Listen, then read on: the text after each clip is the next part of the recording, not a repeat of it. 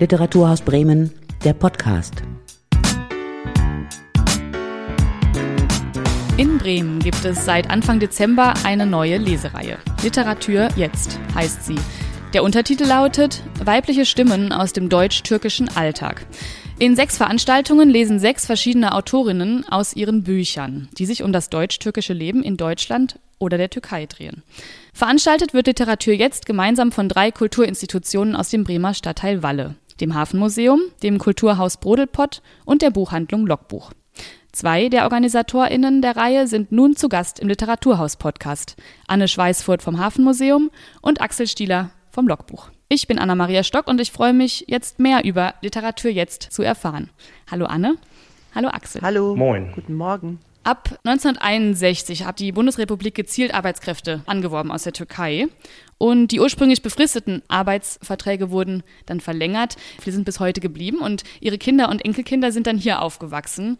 Heute leben etwa 2,7 Millionen Personen mit türkischen Wurzeln in Deutschland. Und das sind etwa drei Prozent der Gesamtbevölkerung. Ich habe jetzt aber nicht das Gefühl, dass drei Prozent der Lesungen, die in Deutschland stattfinden, ja, aus der deutsch-türkischen Community sind. Es fehlt irgendwie an Sichtbarkeit. Ist das ein Grund für eure Lesereihe? Das äh, ist vielleicht noch ein zusätzlicher Grund. Äh, Im Grunde genommen sind wir neugierig auf unsere Nachbarn geworden hier im Stadtteil Walle, weil wir in Walle natürlich einen Stadtteil haben, der sehr durchmischt ist. Und als wir vor nunmehr zwei oder drei Jahren angefangen haben, diese Reihe zu planen, haben wir uns überlegt, was könnte spannend sein, was interessiert uns persönlich. Und dann sind wir genau auf diesen Kulturkreis gekommen. Genau, und natürlich ist die Sichtbarkeit auch ein Thema, weil als wir dann da ähm, diskutiert haben, was machen wir, wollen was zusammen machen, ähm, haben wir lange uns ausgetauscht mit Birsen Barisch, eine Freundin von uns, die äh, witzigerweise in Walle zur Schule gegangen ist, stammt von Eltern, die eben Migrationshintergrund haben. Und die ist dann nach dem Abitur in die Türkei gegangen, nach Istanbul, hat dort studiert, hat dort im Goethe-Institut gearbeitet und auch an der Universität, ist dann wieder nach Walle gezogen, lustigerweise für drei Jahre. Und in der Zeit haben wir viel gesprochen. Wie sieht das eigentlich heute aus? Wie war das denn, als du damals zur Schule gegangen bist? Wie ist es denn heute? Hast du das Gefühl, hat sich was verändert? Wie ist denn die Community? Haben wir alle was miteinander zu tun und haben dann gedacht, ach, vielleicht wäre es toll, wir machen eine Lesung und alle, die Lust haben auf Bücher, egal woher sie kommen und welche Wurzeln sie haben, kommen zusammen und sprechen über die Bücher und dann gibt es vielleicht nochmal wieder ein neues Zusammenkommen. Das klärt auch schon so ein bisschen eine Frage, die ich auch äh, hatte an euch, nämlich ihr beide und auch die dritte im Bunde, ähm, das ist Roberta Menendez vom Brodelpott. Ihr drei seid ja alle nicht deutsch-türkischer äh, Herkunft. Und das heißt, ihr habt aber euch eben diese Perspektive auch geholt von außen. Hat die denn auch während dann der Vorbereitung und so, habt, habt ihr da auch immer wieder auch um Rat gefragt, vielleicht in der Community oder eben bei eurer Bekannten? Ja, das haben wir gemacht. Wir haben uns natürlich bemüht, weil wir gedacht haben, wir wollen ja nicht nur unseren Blick, sondern wir wollen irgendwie einen äh, gemeinsamen Blick. Und wir waren zum Beispiel auch beim Kulturforum Türkei oder mit denen sind wir im engen Austausch mit äh, der, den Veranstalterinnen von der Globale und haben versucht, äh, auch mit dem Literaturhaus, mit dem äh, Literaturkontor und haben versucht, wie, wie ist das denn, wie, wie sieht es denn aus, wie allein schon das Sprech, wie reden wir darüber, was habt ihr für Erfahrungen und genau, haben wir gemacht. Und nun ist das ja eine Lesereihe, wo ihr ausschließlich Autorinnen einladet. Wieso habt ihr euch bewusst für die weibliche Perspektive entschieden? Es geht natürlich um Sichtbarkeit, ist ja klar. Also äh, es war sehr naheliegend. Ähm, ich merke das ja bei uns in der Buchhandlung, wenn wir Lesungen machen. Natürlich, ähm, es gibt interessanterweise ja mehr Leserinnen und aber es werden mehr Autoren verlegt und äh, dem wollten wir natürlich entgegenwirken und äh, dann ist es relativ schnell gewesen, dass wir gesagt haben, wir wollen ausschließlich Frauen in dieser Reihe haben. Was haben denn jetzt diese, diese sechs Frauen, die ihr eingeladen habt, was haben die gemeinsam und was unterscheidet sie aber vielleicht auch? Gemeinsam haben sie natürlich den Hintergrund, ist ja klar bei dieser Reihe. Und der entscheidende Unterschied ist schon auch ähm, die verschiedenen Altersstrukturen, die wir hier äh, bei unseren Autorinnen haben. Also wir haben relativ junge, zum Beispiel Laila Bektasch ist die jüngste in der Runde und die hat den Roman, den sie vorgetragen hat, in der zweiten Lesung, äh, der ist noch gar nicht verlegt zum Beispiel. Sie ist gerade quasi, hat den Roman fertig geschrieben und aus dem unfertigen Werk oder aus dem fertigen Werk äh, vorgetragen. Wie heißt der Roman? Ähm, der Roman heißt Das ist nicht meine Geschichte. Das ist so ein deutsch-türkisch-alevitischer Roman, kann man eigentlich sagen. Also es geht auch noch irgendwie, bekommt noch eine dritte Ebene, nämlich irgendwie den der ähm, alevitischen Religionsgemeinschaft. Ähm, das ist noch ein bisschen spezieller. Ähm, dann ist, sind, Unterschiede, sind unterschiedliche literarische Gattungen. Mit äh, Esmahan Eichol äh, haben wir zum Beispiel eine Krimi-Autorin, die liest als nächstes in der Buchhandlung Logbuch. Und es sind ganz verschiedene Ansätze. Wir haben klassische Romane, Erzählstrukturen, unfertige Werke. Wir haben ähm, ja einen Roman, der eigentlich mehr so eine Art, ja, wie sagt man, Montage ist, genau. Wir hatten auch noch, noch ältere Autorinnen in der Auswahl, haben uns dann aber dagegen entschieden. Wir wollten schon ein bisschen den Fokus haben, Autorinnen haben, die in den letzten Jahren publiziert haben und auch äh, relativ populär geworden sind. Und ihr habt in dem in eurem Ankündigungstext stehen, dass es eben nicht nur sozusagen um die kulturelle Auseinandersetzung und die kulturellen Unterschiede zwischen der deutschen und der türkischen Kultur geht, sondern eben auch um andere Dinge noch. Was, was sind diese anderen Dinge, um die es auch geht? Genau, also das ähm, Thema rankt sich eben immer nicht mehr nur um diese Geschichte der Migration in der zweiten, dritten Generation. Das ist auch schön so und das hat uns auch fasziniert, als wir die Bücher gelesen haben. Wir dachten, ja Mensch, genau. Und zum Beispiel das Thema, ähm, das äh, Anna Jeles Schentke bespricht in Kangal, da geht es, es ist ein ganz hochpolitisches Thema. Äh, da geht es darum, dass sie ähm, flieht aus der Istanbul, weil sie sich verfolgt fühlt. Man weiß es nicht so genau. Und äh, nach Deutschland kommt, weil sie dort Verwandte hat. Und äh, hochpolitisch wahnsinnig äh, modern geschriebene, verflochtene Geschichte von drei Figuren. Und auch das Ganze äh, spielt im, um so eine Instagram-Geschichte, weil sie im Instagram postet in der Türkei und vielleicht verfolgt wird. Mm, und das spürst du dann auch in der Sprache. Sie macht das dann auch, sie, sie lässt dann Sachen weg und dann hört es plötzlich auf und dann wechselt die Perspektive so zack, zack, zack. Ganz äh, spannend geschrieben. Auf der einen Seite noch politisch eben auch das, was äh, Axel gerade sagte, Leila Bektasch mit den alevitischen verfolgten Menschen in der Türkei, auch hochpolitisch. Also da sind andere Themen drin. Oder Vater und ich, ähm, Vater und ich ist für mich ein, von Dile Güngör ein äh, wunderbares Beispiel. Den Roman, den sie da vorgeschrieben hat, sie ist eigentlich ursprünglich, äh, früher hat sie als Journalistin gearbeitet, jetzt in den letzten Jahren auch äh, vermehrt als Autorin. Der Roman, den sie da vorgeschrieben hat, hat tatsächlich diese kulturellen Unterschiede noch stärker als Thema. Bei Vater und ich ist es so, ähm, da spielt das eigentlich kaum noch eine Rolle. Im Grunde genommen äh, beschreibt das die Geschichte von einer Tochter, die ihren Vater besucht, während Mutter sich Urlaub nimmt und den Alten einfach mal zu Hause lässt. Ähm, und es geht natürlich auch um Sprachlosigkeit zwischen Vater und Tochter. Und das sind äh, einfach wunderbare Bezüge, die man auch in der deutschen Gesellschaft wiederfindet. Also dieser, ja, dieser deutsch-türkische Aspekt äh, ist wird einfach in den Hintergrund geschoben und das finde ich gut. Dann äh, ist es einfach, ähm, ja, mehr Ankommen geht dann nicht. Ne? Also das heißt, es geht dann weniger eben um deutsch-türkische Kultur, sondern es geht eigentlich um Generationen. Ist, äh, dieses Buch erzählt dann einen Generationenkonflikt, oder?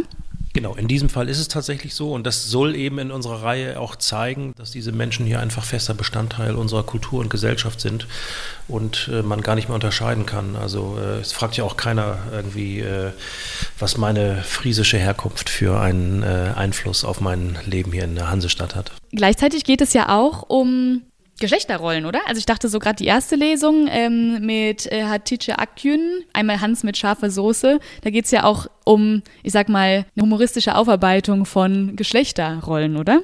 Ja, genau. Eins von den Themen, die uns alle so bewegt, wie wir als Frauen hier stehen in dieser Gesellschaft und wie wir mit den Kerlen umgehen.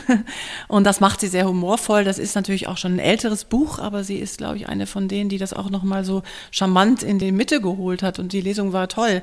Wir hatten äh, ganz viele Besucherinnen und Besucher und alle konnten so mitfühlen, also von vor allen Dingen von den Frauen, die da waren, die schon in ihrem Alter waren, äh, die so die Geschichten auch kannten, vor allen Dingen die, die eben türkische Wurzeln haben, haben ganz viel genickt und haben ganz viel verstanden, um was es geht, nämlich zum Beispiel auch alte Rollen aufzubrechen und auch ähm, das anders zu machen, als die Eltern sich das vorstellen. Ich meine, das kennen wir alle, aber das hat sie ja eben nochmal sehr vor ihrem Hintergrund erzählt im Ruhrgebiet damals und ich komme auch aus dem Ruhrgebiet und deswegen ist das sehr schön, weil es war wirklich so ein bisschen das Gefühl von, ja, das kenne ich auch alles und auch diese Fragen. Und ähm, das macht sie sehr stark und eben auch sehr fein, weil es so spaßvoll ist. Auch Dele Günge hat in ihrem Buch ähm, Ich bin Özlem auch ähnliche Fragen gestellt, wie bin ich als Mutter mit meinem Hintergrund in der Berliner Gesellschaft angekommen. Also das sind sehr nahe, sehr menschliche Dimensionen, die wir kennen und deswegen auch so gerne dazuhören. Und es war jetzt auch so, dass wir die beiden Lesungen, die wir hatten, da waren so viele Menschen, die einfach Spaß hatten, das zu hören, was sie selber bewegt. Also diese Reihe hat ja eben schon angefangen. Ihr habt jetzt gerade schon erzählt, dass es schon ähm, zwei Veranstaltungen gab. Ähm, wie ist denn so bisher euer Gefühl dazu? Also wurde es gut angenommen? Wer war so da? Also konntet ihr auch die deutsch-türkische Community äh, hier in Bremen auch erreichen? Waren die auch äh, anwesend? Ja, das ist tatsächlich das Erstaunliche. Wir hatten befürchtet, dass genau das nicht passieren würde, aber denkst du, hat gut geklappt. Die äh, Veranstaltungen waren gut besucht. Beides mal irgendwie über 50 Zuhörerinnen. Das war schon klasse. Das ist schon überdurchschnittlich. So, so viel kriegen wir sonst äh, bei uns im Buchladen bei den Lesungen eigentlich nicht hin bisher ein schöner Erfolg und wir hoffen natürlich, dass die nächsten vier Veranstaltungen auch genauso gut besucht werden. Was uns sehr berührt hat, war, dass eine ähm, alevitische Frauengruppe aus Oslepshausen das mitbekommen hat oder auch besprochen haben und sie sagen, oh, das finden wir so gut, wir kommen. Und diese sind, glaube ich, zwölf, kommen gerne jedes Mal, waren jetzt die beiden Male da und haben sich auch vorgenommen, die Bücher zu lesen. Und äh, so gibt es einfach auch eine wirklich tolle Mischung. Dann war es auch letztes Mal auch noch das Thema Aleviten, eins, wo sie dann nochmal besonders berührt waren, dass das jetzt auch noch irgendwie in dieser Lesung Thema ist. Es gab dann so einen Austausch auch darüber, dass sie hinterher nochmal zu der Autorin, zu Leila Bektasch gekommen sind und gesagt haben, ja, in der, der levitischen Religion redet man eigentlich nicht von Tanz, sondern ist, man müsste einen anderen Begriff finden, wo es dann so einen ganz feinen Austausch gab zwischen der Autorin und den alevitischen Frauen. Und äh, ich habe so gedacht, ja, besser können wir uns das nicht wünschen, wenn das passiert. Das äh, klingt ja wirklich toll, wenn die dann sozusagen wirklich ins Gespräch kommen miteinander. Und ähm, das, genau das ist ja der Sinn hinter solchen ähm, Veranstaltungen, äh, nicht wahr? Habt ihr dann auch immer eingeplant, dass dann am Ende nach der Lesung dann auch nochmal Raum ist für Gespräche und Diskussionen, oder? Wahrscheinlich ist das auch Teil der Veranstaltungen. Ja, das ist es oder das kann es sein. Wir bieten die Möglichkeit. Wir haben tatsächlich von unserem, sage ich mal, Auftrag äh, als drei Veranstaltende äh, unterschiedliche Positionen. Im Grunde genommen sind wir gar nicht so bemüht, jetzt auch ein Diskussionsforum zu bieten. Das sind, das sind, sind auch klassische Lesungen. Also es ist auch einfach auch vorgetragene Kunst, die wir da haben. So machen wir das bei uns im Buchladen. Und äh, ja, wir haben es teilweise schon moderiert gemacht. Dann haben wir einfache Lesungen gehabt. Also wir machen es äh, unterschiedlich. Diskussionsmöglichkeiten gibt es immer. Und zum Schluss natürlich auch immer Möglichkeiten, Fragen zu stellen stellen. Aber das gehört zu jeder Lesung eigentlich sowieso mit dazu. Die Veranstaltungssprache ist ja Deutsch, richtig? Habt ihr irgendwie auch überlegt, ob ihr auch Veranstaltungen auf Türkisch macht oder ob es irgendwie auch Übersetzungen geben soll? Also was habt ihr da so ähm, sprachlich euch gedacht? Genau, wir haben das überlegt. Wir hatten auch ähm, überlegt, ob wir eine Dolmetscherin brauchen, all solche Dinge oder auch, ob wir eine, eine Autorin auf Türkisch einladen. Wir haben uns dann aber entschieden, nein, die meiste Literatur, die eben in der zweiten Generation von den Autorinnen geschrieben wird, die sprechen Deutsch, die schreiben auch auf Deutsch. Und wir haben es dann so gemacht und auch die Besucherinnen und Besucher sprechen und lesen Deutsch. Ähm, und das ist auch genau richtig so. Was ich nochmal gedacht habe, was ich spannend fand, ist, dass eigentlich bisher in allen, ich habe heute Morgen nochmal geschaut, immer so ähm, türkische Sprachsprengsel in den ähm, Texten eingewoben sind und zum Teil auch erklärt werden. Das gefällt mir ganz gut, weil ich finde, ja, das macht es auch nochmal so nah, aber nur noch ganz wenig, also ein bisschen unterschiedlich. Immer mal hier ein Begriff und da mal ein Halbsatz, der dann auch übersetzt wird. Ähm, das ist ganz schön, weil man dann auch sprachlich eben nochmal einen anderen Klang bekommt. Aber eigentlich schreiben sie auf Deutsch. Die einzige, die auf Türkisch schreibt und übersetzt wurde, ist Esmahan Aykol, die ähm, in Berlin und in Istanbul lebt und die wird, die, die alle Krimis sind immer erst im Türkischen erschienen und dann übersetzt worden. Ja, das ist ganz interessant, dass äh, die anderen fünf Autorinnen auf Deutsch schreiben. Und äh, wie wir jetzt erfahren haben, ist äh, Laila Bektasch auch die einzige, die gar nicht Türkisch spricht. Also jetzt und dann auch nochmal aus dem Prozess der Romanentstehung äh, eindringlich geschildert hat im Vorgespräch, aber auch bei der Lesung. Das war ganz schön, wie sie dann äh, digitale Medien genutzt hat und ihren Vater, der die Fragen dann an türkische Verwandte dann übersetzt hat und wieder zurück äh, übersetzt hat. Und äh, das ist dann immer ganz spannend. Genau, also ich glaube, das soll auch ein bisschen zeigen, dass wir gar nicht jetzt irgendwie einen politischen oder gesellschaftlichen Diskurs direkt anstoßen wollen. Das ist gar nicht so unsere Intention, sondern wir sind neugierig auf Menschen, auf Literatur und Kunst eben. Und äh, dieses Thema ist eben naheliegend, weil wir in Walle leben. Stichwort Walle. Alle drei Kulturinstitutionen, also sowohl ähm, das Hafenmuseum als auch der Brodelpott als auch die Buchhandlung Logbuch liegen in Walle. Wieso Walle für diese Veranstaltungsreihe?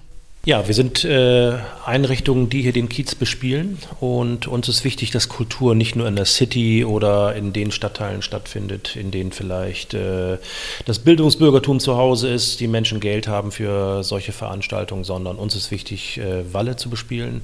Walle ist ja vor ein paar Jahren größer geworden durch die Überseestadt. Äh, das ist irgendwie ganz schön. Dadurch gab es nochmal einen schönen Nachschlag eigentlich an Einwohnern und Einwohnerinnen. Das ist ganz fein und äh, uns macht das Spaß hier vor Ort ähm, die Leute, den Leuten Kultur zu bieten, Diskussionen äh, zu schaffen, eine Auseinandersetzung zu haben.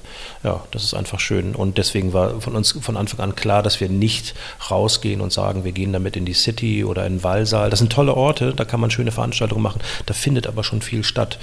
Und es gibt einfach Menschen, die sind einfach auch, vielleicht auch so ein bisschen so eine Bremer Krankheit, äh, die haben auch oft keine Lust, ihren Kiez zu verlassen, sind dann ein bisschen zu müde und wollen dann vor Ort gehen. Und dann bedienen wir das einfach hier. Was ja auch auf jeden Fall berechtigt ist, dass man gerne in seinem Kiez äh, bleibt und ähm, dann auch sich freut, wenn man Veranstaltungen vor der Haustür hat. Zumal ja auch im Walle ja auch wirklich eine große türkische Community hat, nicht wahr? Was ja dann auch äh, wahrscheinlich ähm, schön ist, dass dann so ein, eine deutsch-türkische Leserei eben da auch stattfinden darf. Ja, und so, ähm, das kann Anne eigentlich fast besser äh, beantworten. Also so spannt sich ja auch der Bogen. Also mit dem Hafenmuseum und auch gerade mit dem Kulturhaus Walle Brodelpott, die sich ja auch mit dem Geschichtskontor einfach auch ums Narrativ des Stadtteils irgendwie bemühen, äh, geht es auch eben genau darum. Es geht um die Menschen, die hier irgendwie gearbeitet haben. Walle ist ein ehemaliger Arbeiterstadtteil. Manche tun immer noch so, als wäre es immer noch so, aber das ist es eigentlich gar nicht mehr. Ne? Und, äh, aber das sind die Wurzeln des Stadtteils und damit hängt eben auch zusammen, dass wir eine, eine ausgeprägte ähm, eine türkische Community haben. Also das heißt ja äh, Literatur jetzt. Das ist ja wirklich ein, eine Lesereihe, die sich dezidiert auf das Jetzt bezieht. Habt ihr da auch äh, bewusst darüber diskutiert, so wie, wieso ihr euch für zeitgenössische ähm, Sichtweisen entschieden habt? Ja, klar, haben wir. Ähm, wie gesagt, Axel sagte ja eben schon, wir haben erst überlegt, ältere Autorinnen zu nehmen und auch welche, die schon einen großen klassischen Bekanntheitsgrad in der türkischen Community haben. Aber wir wollten dann eigentlich die junge Generation, wir wollten, dass die Mütter lesen, was ihre Töchter äh, denken und fühlen und womit sie sich befassen. Und wir wollten auch das in die heutige Zeit holen und nicht immer historisieren. Ne? Diese, dieses Wort äh, Migrationshintergrund ist so historisierend, das ist Quatsch, das brauchen wir nicht mehr. Wir wollen irgendwie im Heute ankommen und ähm, das zeigen und äh, genau, es ist auch sehr bewegend, dass das so gut funktioniert und es ist richtig auch nochmal eine Selbsterfahrung für uns, dass wir das so tun können. Das ist auch ein großer Schatz. Also auch diese Reihe, dass es eben so sechs unterschiedliche Frauen sind, die schreiben, die so unterschiedliche Themen haben, die die ganze Bandbreite ähm, deutlich macht, so wie jede Gesellschaft eine große Bandbreite hat und äh, die verschiedenen Themen auch zu finden und sehr viel darüber zu lernen auch. Das ist auch fein. Wir lernen richtig viel.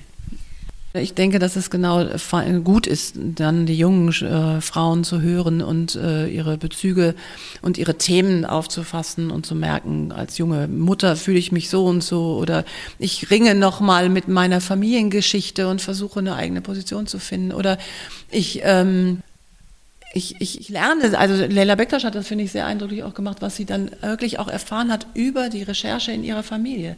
Da hat sie so viel für sich gelernt, aber auch überhaupt historisch gelernt und ähm, begibt sich auf den Weg, so wie sich natürlich viele auf den Weg begeben, wenn sie schreiben, da, dass sie in ihrer Familie forschen. Ähm, und deswegen ist das auch besonders wertvoll. Ähm, der Hintergrund war ja auch natürlich das Jubiläum, 60 Jahre Anwerbeabkommen. Du hast es bei deiner äh, Einleitung irgendwie gesagt. Ähm, das war so ein bisschen ähm, die Geschichte, die uns so ein bisschen Auftrieb gegeben hat, fanden wir gut. Und das Jubiläum ähm, wollten wir zum Anlass nehmen, aber wir wollten eben nicht historisierend gucken, wie ist es damals gewesen, als sie angekommen sind, sondern wir wollten eigentlich äh, die ganze Zeit den Fokus darauf richten oder sehr schnell irgendwie, äh, welche Bedeutung hat es heute noch? Also wie verändert sich eine Gesellschaft durch dieses Abkommen, durch diesen Zuzug und so weiter und so fort. Und im Grunde genommen ist es ja aktuell, also wenn man jetzt äh, auch sieht, äh, aus welchen anderen Ländern Flüchtlinge zu uns kommen, die auch die Gesellschaft mitprägen, also Stichwort Afghanistan, Syrien und natürlich äh, Ukraine, dann sind das auch Themen, man merkt es jetzt, als Buchhändler sehe ich das, ähm, dass die ersten äh, Bücher, die schnell geschrieben wurden im letzten Jahr, natürlich eher diesen politischen Hintergrund hatten. Und jetzt ist es immer äh, mehr so, dass literarische Werke sich damit auseinandersetzen, sowohl mit dem Krieg als auch irgendwie äh, mit dem äh, Abwandern in andere Ländern und mit dem Dasein. Also das ist spannend und das wird dann auch in den nächsten Jahren quasi auch die Literatur in Deutschland prägen. Genau, und das ist natürlich, äh, das sind nicht so reine Identitätsromane, sondern es ist natürlich immer ein, eine Frage auch nach, was macht das mit mir persönlich, was macht das mit einer Gesellschaft persönlich. Aber es geht dann darüber hinaus und das gefällt mir so gut an der Reihe, dass es eben dann auch sich entweder politisiert oder eben ganz schnell auf, auf Beziehungsebenen sich befindet und dass es nicht nur diese reine Suche nach diesem Ich und dieser Identität ist, sondern natürlich ist das wahrscheinlich eine Grundlage, aber es ist eben dann darüber hinaus wachsend. Zumal ja auch äh, die zeitgenössische Perspektive ja gar nicht ausschließt, dass darin auch Geschichte vorkommt. Also ich denke jetzt zum Beispiel an die letzte Veranstaltung, die ist dann ja Mitte Mai, wenn ich das richtig sehe, mit der Autorin Gün Tank, die aus ihrem Roman Die Optimistinnen liest. Und da geht es ja, wenn ich mich richtig erinnere, um es ist, es ist Fiktion, aber sie hat da, glaube ich, ihre Mutter zum Vorbild, die eben als Frau damals in die Oberpfalz kam, ähm, in, in, nach Bayern, zusammen mit anderen türkischen Frauen und da dann äh, eben hart gearbeitet hat, damit ihre Familie zu Hause in der Türkei finanziert hat und die sich gleichzeitig eben politisch engagiert hat, um sich einzusetzen für bessere Bedingungen, für bessere Arbeitsbedingungen. Das heißt, da ist ja sogar Geschichte da, die aber halt natürlich aus der Tochterperspektive erzählt wird. Also es ist der Blick aus dem Heute sozusagen auf ähm, diese Geschichte und vielleicht halt auch darauf, was diese Frauen dann früher geleistet haben, damit dann ihre Töchter heute eben so leben können, hier leben können, wie sie das jetzt tun heute. Diese Bezüge sind immer da, aber alle Romane spielen eigentlich immer in der Zeit, in der sie auch geschrieben sind. Ne? Also wenn ich mir äh, dann Istanbul Tango ansehe äh, von Esmahan Aykol, dann ist es schon so, äh, das sind alles zeitgenössische Arbeiten, aber die sind dann ja auch in den 90ern geschrieben oder äh, einmal Hans mit scharfer Soße, das ist ja auch ein Roman, der ist, ich weiß gar nicht, 20 Jahre alt oder so. Ne? Und ist ja auch verfilmt populär und natürlich spielt der immer in der Zeit und spiegelt damit auch immer die Zeit ab. So. Das äh, funktioniert ganz gut. Der besten Bogen ähm, sehe ich gerade irgendwie ist bei Laila Bektasch, ähm, die auch diese Bezüge hat ähm, in ihrem Roman. Also der umspannt einen sehr großen Zeitrahmen. Ich weiß gar nicht, ich glaube 60 Jahre oder sowas waren das. Ich weiß es nicht mehr genau. Aber der ist ja auch noch nicht erschienen und den werden wir dann äh, hoffentlich bald komplett lesen können. Und das heißt, Leila Bektasch, die ja quasi dieses Romanprojekt vorgestellt hat, wie sah das aus bei der Lesung? Also hat sie dann äh, einfach Kapitel, die sie schon hat, vorgelesen hat und oder hat sie erzählt, äh, wie sie da recherchiert hat? Wie, wie sah das aus? Also wie sieht eine Lesung aus, wo es noch kein Buch gibt? Sie hat äh, einen großen Haufen Papier vor sich gehabt und sagt immer, sie würde sich schon auf den Moment freuen, wenn sie das Buch vor sich liegen hat. Und der Roman ist jetzt auch schon in der ersten Lektionsphase oder Lektorat. Und sie hat dann, wir haben Kapitel ausgesucht und gemeinsam mit ihr und sie hat dann aber eben auch immer auch erzählt, wie sie dann an ihren Stoff gekommen ist. Äh, und genau, es ist ja quasi druckfertig, von daher warten wir und freuen uns, wenn der dann gedruckt wird. Diese Fragen stellen sich natürlich bei den anderen Autorinnen auch immer, sind aber dann immer ein bisschen im Hintergrund, weil der Prozess abgeschlossen ist. Oft ist es ja so, wenn Autorinnen dann den Roman irgendwie äh, vielleicht auch bei Lesungen vorstellen, ein bisschen promoten, ist es ja so, dass sie meistens auch schon an dem Folgewerk arbeiten. Also da ist die Distanz ein bisschen größer. Bei ihr ist es jetzt so gewesen, bei Laila Bektasch, dass sie natürlich den Prozess gerade jüngst abgeschlossen hat und damit natürlich noch ganz frisch und natürlich auch vielleicht ein bisschen auch dieses Besondere hat, dass es äh, nach Erzählungen und Anthologieveröffentlichungen ein komplexer Roman ist, den sie, an dem sie die letzten Jahre gearbeitet hat. Also die hat dann schon eine andere Position. Das ist sehr spannend. Genau, der Name von dem Roman ist Das ist nicht meine Geschichte. Ähm, wie ist es denn, wenn man türkische Literatur in Bremen irgendwo kaufen möchte? Gibt es da Buchläden? Ich weiß nicht, hast du auch äh, türkische, türkischsprachige äh, Literatur im, im äh, Verkauf? Nein, haben wir nicht. Ähm, wir können das bestellen, wenn die Möglichkeit gibt es immer, aber wir haben noch nicht mal englischsprachige Literatur, von ein paar Ausnahmen abgesehen, äh, bei uns im Laden. Dafür ist er tatsächlich zu klein und äh, das ist dann irgendwie zu selten, dass das gefragt wird. So. Äh, nee, die Leute bestellen das genauso wie sie bei uns französischsprachige, englische, kann dann auch türkische Literatur bestellt werden, sofern sie lieferbar ist, das ist kein Problem. Und, aber übersetzte türkische Literatur, das zeigt ja die Reihe, das natürlich sehr. Ist ja auch interessant, dass ein paar unserer Autorinnen auch mit auf der Longlist des Deutschen Buchpreises gewesen sind. Also das ist schon sehr spannend. Und wir haben es auch bemerkt, wir haben nicht alle Autorinnen bekommen, die wir haben wollten, äh, weil das Thema ist schon äh, recht heiß gewesen. Das ist uns gar nicht so bewusst gewesen, als wir es geplant haben. Und das war dann schwierig, das doch alles irgendwie unter einem Hut zu bekommen, weil ein paar der Autorinnen dann auch schon zum anderen Zeitpunkt in der Stadt gelesen haben. Also wir haben schon ein bisschen auch kämpfen müssen, ja. Was ja ein Zeichen davon ist, dass ihr aber am Nabel der Zeit seid mit dieser äh, Veranstaltungsreihe. Also die Veranstaltungsreihe hat schon angefangen, es gab schon zwei Veranstaltungen und es wird aber noch vier weitere geben die auch ungefähr immer im Abstand von einem Monat stattfinden. War das auch irgendwie eine bewusste Entscheidung, jetzt nicht zu sagen, okay, wir machen vielleicht ein Lesefestival, was innerhalb von zwei Wochen um ist, sondern wir wollen das irgendwie über ein halb, ist das ein halbes Jahr ungefähr? Ja, ein halbes Jahr verteilen und ähm, das damit so ein bisschen in die Länge ziehen. Was, was war der Gedanke vielleicht auch dahinter? Ja, genau. Also wir wollten das nicht so bündeln, dass es irgendwie kurz, kurz und intensiv und ein Wochenende ist, sondern wir haben gedacht, genau, weil es im Stadtteil ist, weil es so fußläufig ist, ist es total schön, wenn es irgendwie einmal im Monat stattfindet und eben die Vielfalt von sechs Autorinnen. Und im besten Fall komme ich öfter zu den Lesungen und kann dann auch die Autorinnen vergleichen und merke die Unterschiede und, und ent, entwickle äh, Leidenschaft und äh, äh, kann auch ins Gespräch kommen und lerne auch die, vielleicht die Menschen, die auch kommen, kennen. Also es wäre auch fein, wenn sich die Menschen untereinander wiedererkennen und begegnen. Und das geht im Stadtteil ganz gut. Ich glaube auch die Wahrscheinlichkeit ist größer, dass die äh, Veranstaltungen besucht werden, weil so einen komprimierten Zeitraum, also man, ich merke das bei mir selbst, ich habe da manchmal Schwierigkeiten, literarische Woche, globale, äh, dann über einen kurzen Zeitraum mehrere Veranstaltungen zu sehen. Wir sind alle stark eingebunden und das wäre auch für uns gar nicht äh, abbildbar gewesen, weil wir ja alle drei äh, Einrichtungen auch äh, Veranstaltungen unabhängig davon haben. Also das ist dann schon schwierig, das doch alles unterzubekommen und äh, so viele Veranstaltungen wollen wir dann einfach nicht machen. Und wir wollen die Leute auch nicht überfordern. Also es gibt eben auch, ähm, ja, wenn man zu viel macht, dann äh, läuft man einfach Gefahr, dass das so verwässert und keiner dann kommt zu den einzelnen Veranstaltungen. Genau, und du so letztes Mal gefragt hast, äh, na, wie viele waren denn bei der letzten Lesung dabei? Haben sich, glaube ich, so 10, 12 gemeldet von den über 50 Menschen. Und das war schon ganz schön. Also das war auch so ein Effekt, den wir uns vorgestellt haben und der zumindest bei 10, 12 Menschen schon mal eingetreten ist. Wir fragen dann das nächste Mal wieder, wie viele Arme hochgehen, mal schauen. Auf äh, was, auf was oder vielleicht auch über was freut ihr euch denn jetzt besonders, wenn ihr auf diese, auf euer Projekt äh, schaut? Ja, ich hatte noch keine äh, aus der Reihe bei uns im Buchladen. Ich freue mich natürlich darauf, dass wir zwei Veranstaltungen nacheinander bei uns im Blogbuch haben. Das wird spannend und äh, ich bin auch gespannt, ob wir genauso viele Zuhörerinnen ziehen werden. Ja. Genau, ich freue mich tatsächlich sehr auf Dilek Günge und auf Anna Jedes-Schendke. Das ist also Dilek Günger ähm, mit ihrem Roman Vater und ich, wo wir vorhin schon drüber gesprochen haben, und Anna Giles Schenke mit Kangal. Magst du vielleicht zu Kangal auch, ähm, Anni, du hast vorhin schon was zu Kangal gesagt, stimmt. Worauf freust du dich da besonders? Na, ich habe dieses Buch in ähm, fünf Stunden durchgelesen oder in vier auf dem Sofa, weil es mich so gepackt hat und weil ich die äh, Lesestruktur mir so gut gefallen hat. Das habe ich ja eben schon gesagt, dass es so immer so ein bisschen im Ungewissen bleibt und dass diese drei Figuren sind, die so ineinander gewoben sind. Das gefällt mir total gut.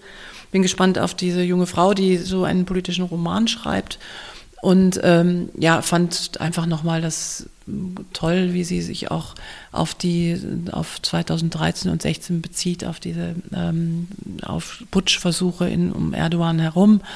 Und ja, ich bin einfach gespannt, sie kennenzulernen, freue mich drauf. Ja, und ihr habt geschrieben auf der Webseite in eurem Ankündigungstext, dass ihr eventuell diese Reihe auch fortführen wollt. Ist das schon absehbar? Also ihr habt jetzt zwei Veranstaltungen hinter euch. Gibt es schon Prognosen, ob das äh, wahrscheinlich ist, dass es nicht nur bei den sechs Lesungen bleibt, sondern vielleicht auch weitergehen wird? Ja, es gibt Überlegungen, ähm, Nachfolgereihe zu machen, aber ich glaube, wir müssen erstmal ein bisschen sehen, dass wir äh, das jetzt vorankriegen. Das ist schon äh, ganz schön aufwendig für uns. Also wir machen das ja nicht hauptberuflich, äh, das Organisieren. Und äh, also es gibt Pläne und es gibt auch Themen und äh, Jetzt ist es irgendwie, dadurch, dass es relativ erfolgreich läuft, haben wir schon Lust, was zu machen. Wir schauen mal. Und aber Thema wäre quasi nach wie vor deutsch-türkische Community. Man weiß es nicht, okay. Ja, ich glaube, wir haben mit Literatur jetzt, als wir den, den, Titel gesucht haben, haben wir gedacht, ja, das ist natürlich hübsch mit dem, das ist gut mit diesem Ü, also dieser kleine Link dahin.